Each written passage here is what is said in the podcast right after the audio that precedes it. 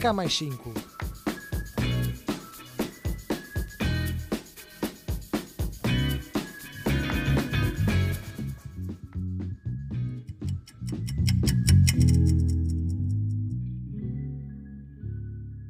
Olá, seja bem-vindo a mais um episódio do Cá Mais 5. Este que vai ser o último episódio desta primeira temporada. Parecendo que não, estas 10 semanas passaram a correr. Ainda ontem estava a lançar todo o projeto. O feedback tem sido muito, muito positivo até agora, o que me deixa muito feliz. E se tudo correr bem, estarei cá para uma segunda temporada. Para o episódio de hoje, tem aqui um tema muito peculiar e fica aqui um fun fact. Como disse no primeiro episódio, quando estava na faculdade, eu tive um podcast uh, de teorias da cultura pop com uma amiga minha e nós falávamos de teorias da conspiração. Por isso, este tema desta semana parece um momento aqui de nostalgia para mim, como se estivesse a voltar às minhas origens de fazer podcasts. É o Ari Menos um, se quiserem espreitar para ouvir como era a Catarina com os seus 18, 19 anos. Mas bem, sem mais demoras, vamos então perceber como é que começou esta história toda de haver aliens na Área 51. Hoje em dia, quando se fala em Área 51, automaticamente é sinónimo de aliens, é algo tão integrado na nossa cultura pop que é dado quase como um facto. Mas como é que estes dois aspectos acabaram ligados? Porque é que pensamos logo num pequeno homem verde quando pensamos sequer na Área 51? Acho que é importante fazer aqui uma contextualização primeiro do que realmente é a Área 51. Portanto, de uma forma muito oficial, muito factual, de acordo com tudo o que o governo diz, a Área 51 é uma instalação das Forças Aéreas dos Estados Unidos. É uma base militar secreta onde são feitos testes em coisas militares, seja hardware, aviões, seja o que for. É lá que constroem estas coisas e depois fazem os testes para ter a certeza de que tudo funciona. Isto, claro, eh, ligado às Forças Aéreas. A Área 51 fica no, no Nevada, nos Estados Unidos, no Lago Groom. Este foi o local escolhido por ser uma área bastante plana, que não tinha muitos acessos, o que neste caso para eles era bom para fazerem os testes dos aviões e dos jets e tudo mais. Há pouco eu disse que é, que é uma base militar secreta, mas a verdade é que de secreto tem pouco, até porque uma instalação com este tamanho e que tem custos tão grandes dificilmente conseguiam ter mantido tudo em segredo, apesar da Área 51 já existir desde 1955, só foi falada oficialmente pelo CIA em 2013.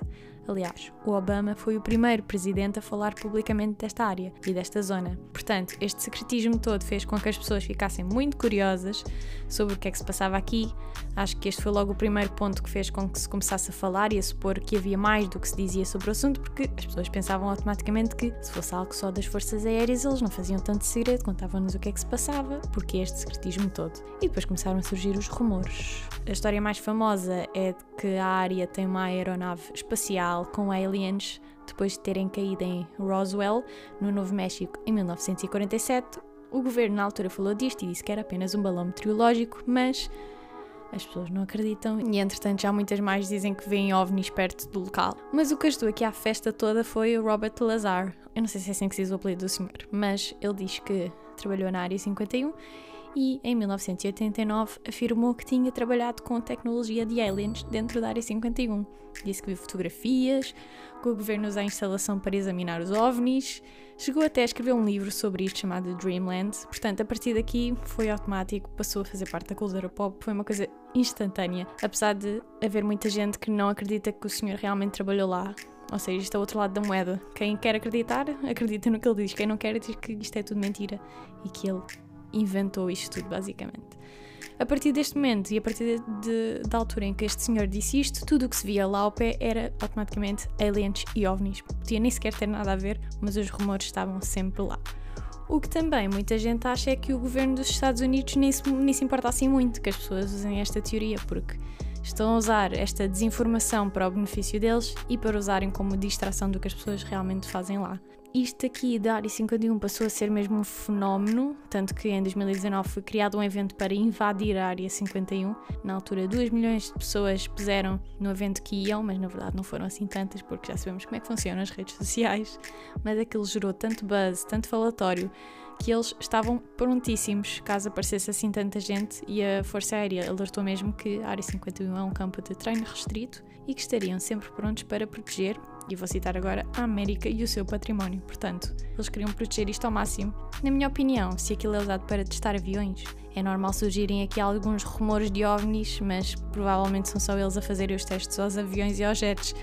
Mas o que a palavra de um homem, juntamente com algumas suposições e alguma curiosidade, faz. Uh, a verdade é que isto surgiu tudo de rumores e não há nada que propriamente prove. Existem chamadas de pessoas que trabalharam lá, supostamente, mas nada factual, nada certo.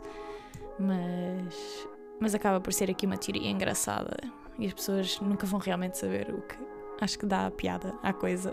Se chegaste até aqui, um gigante obrigado. Este episódio ficou um bocadinho mais longo. Uh, mas por ser o último não faz mal. Vai comentar o post do episódio no Instagram com o emoji do Alien, assim eu vejo quem é que são os verdadeiros, quem é que ouviu até ao fim. Já sabem, este foi o último episódio da primeira temporada, mas podemos ir sempre falando nas redes sociais, no Instagram, ainda cá mais 5.podcast. Já agora diz-me qual é que foi o teu episódio preferido da temporada e se houve algum tema que eu não falei e gostavas que fosse mencionado. Da minha parte é tudo, por isso, um beijinho e até breve.